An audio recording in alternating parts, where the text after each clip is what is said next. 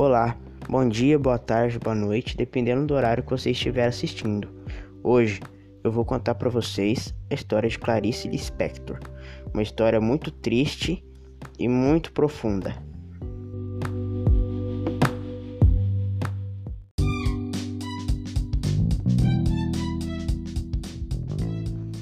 Bom, para começar, eu irei contar como Clarice Lispector nasceu.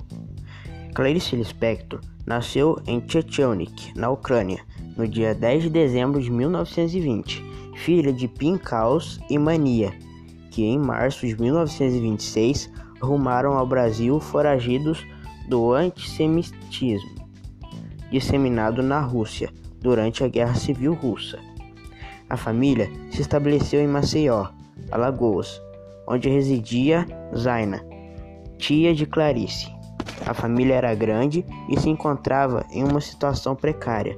Por iniciativa do pai, todos mudaram seus nomes para se enquadrarem na nova morada, e Raya Lispector passou a se chamar Clarice Lispector.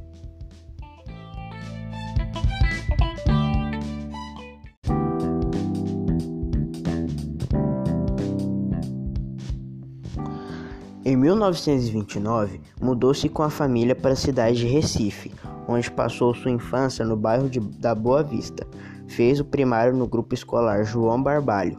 Aprendeu a ler e a escrever muito nova e logo começou a escrever pequenos contos que sempre enviava para um jornal regional que selecionava semanalmente contos infantis para publicar. Seus contos nunca foram selecionados. Mais tarde, Clarice entendeu o motivo Enquanto as outras crianças escreviam histórias encantadas sobre príncipes e princesas, Clarice contava sobre sensações e sentimentos diferentes que sentia. Sempre foi uma menina complexa e diferente. Clarice foi uma criança muito alegre, apesar da doença que imobilizara e deprimia sua mãe, sífilis, adquirida ainda na Ucrânia quando fora abusada por um soldado.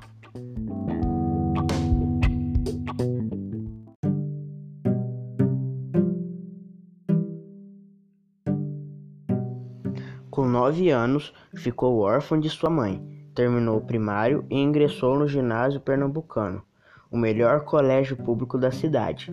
Com 12 anos, Clarice mudou-se com a família para o Rio de Janeiro, indo morar no bairro da Tijuca, Ingressou no Colégio Silvio Leite, onde era frequentadora assídua da biblioteca. Ao descobrir sua paixão pela leitura, Clarice vai fazer faculdade de jornalismo, o que era comum para pessoas um pouco perdidas sobre o que realmente queriam naquela época. E lá encontra sua vocação para a escrita e começa a ser publicada nos jornais. Nessa época, seu pai vem a falecer o que desencadeia em Clarice um estado de tristeza profunda, e assim é hospitalizada pela primeira vez por depressão. Após sua saída do hospital, Clarice conhece Maury, seu futuro marido. Ela se casa com ele mais por obrigação do que por vontade. Escreveu em seu livro Perto do Coração Selvagem a frase: Casamento é como se fosse o fim. Depois de me casar já posso morrer.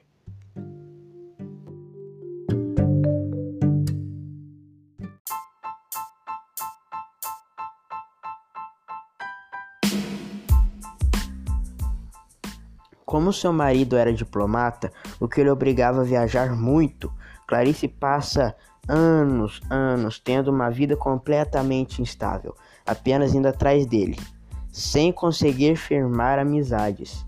Nessa época, Clarice dizia: Não sou mais Clarice Lispector, sou apenas mulher de Maury. Ficava semanas apenas sentada numa poltrona imóvel, apática. Foi nesse momento infame que Clarice começa a fumar muito e tomar doses absurdas de remédios para dormir. Um de seus dois filhos era esquizofrênico e, para não interná-lo no hospício, Clarice mantinha escondido.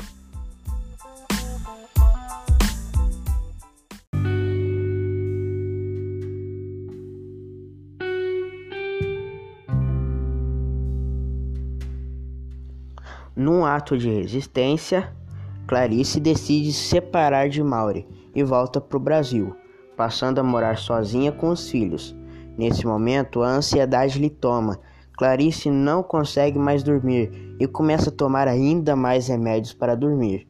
Num desses episódios, Clarice adormece com um cigarro aceso, o que provoca um incêndio quase fatal. Mas o que lhe restou foram apenas cicatrizes. Antes de sua morte, Clarice, já muito famosa, começou a escrever muito sobre ovários e morte.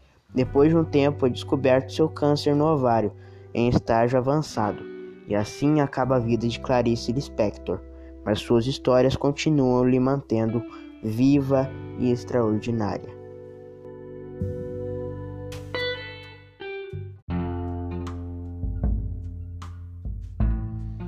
Então, galera, assim encerro esse podcast. Espero que depois de assisti-lo, você pense um pouco mais sobre sua vida, reflita nas coisas que você faz, porque o que realmente vigora são as experiências boas.